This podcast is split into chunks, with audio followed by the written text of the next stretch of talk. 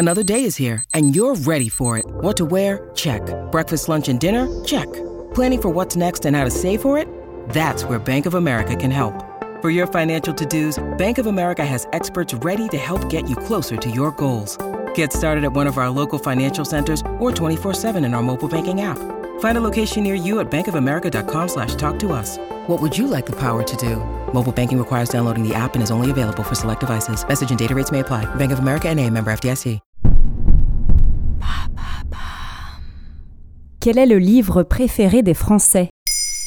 Merci d'avoir posé la question. Dieu merci, la mort du livre n'est pas pour tout de suite. Encore moins en France, où nous sommes considérés comme de grands lecteurs, notamment les femmes et les seniors. Et ce, selon le baromètre bisannuel Les Français et la lecture, commandé par le Centre national du livre et réalisé par Ipsos. Mais alors, qu'est-ce qu'on lit? C'est ce qu'a tenté d'élucider France 2 en 2022 lors de l'émission Le livre préféré des Français. Un top établi par vote électronique sans aucune liste préétablie, juste grâce à la participation de 100 000 lectrices et lecteurs âgés de 15 ans à plus de 80. Les 25 livres les plus lus ont été révélés en prime time le 15 décembre 2022 à la télévision. Dans le top, on retrouve pêle-mêle Le Seigneur des Anneaux, Orgueil et Préjugés, 1984, Harry Potter ou L'étranger. Mais aussi des mangas tels que Berserk, Dragon Ball et One Piece, qui occupent lui la seconde place du classement.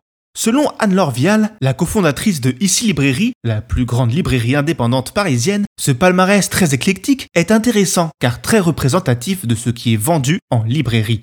Il est tout aussi intéressant de voir que certains classiques du patrimoine français, tels que Les Misérables de Victor Hugo ou Le Petit Prince de Saint-Exupéry, squattaient déjà les top 10 de classements ultérieurs, comme celui réalisé par le magazine Lire en 2004.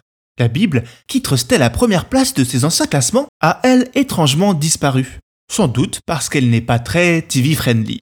Mais il y a bien sûr une ribambelle d'auteurs inédits apparus dans cette édition 2022. La question à se poser est lequel de ces nouveaux entrants, tels que Melissa D'Acosta ou Valérie Perrin, seront toujours dans ces tops lorsqu'on établira un classement similaire dans 10 ans?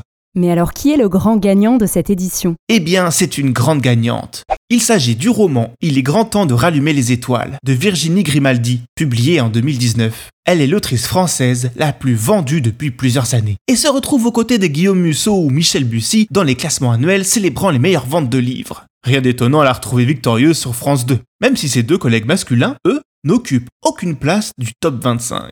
Il est grand temps de rallumer les étoiles, en plus d'être un vers tiré d'un poème d'Apollinaire, est un des nombreux best-sellers de Grimaldi, considéré comme une autrice de romans feel-good, un genre très populaire, pourtant méprisé par la critique littéraire. Et il raconte quoi ce livre? Il est grand temps de rallumer les étoiles, nous plonge dans le quotidien d'une mère et de ses deux filles. Pour échapper au poids d'un quotidien compliqué, Anna, la mère, organise un road trip en camping-car direction la Scandinavie.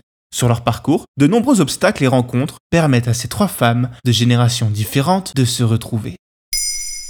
Maintenant, vous savez, un épisode écrit et réalisé par Jonathan Oppard. Ce podcast est disponible sur toutes les plateformes audio. Et si cet épisode vous a plu, n'hésitez pas à laisser des commentaires ou des étoiles sur vos applis de podcast préférés.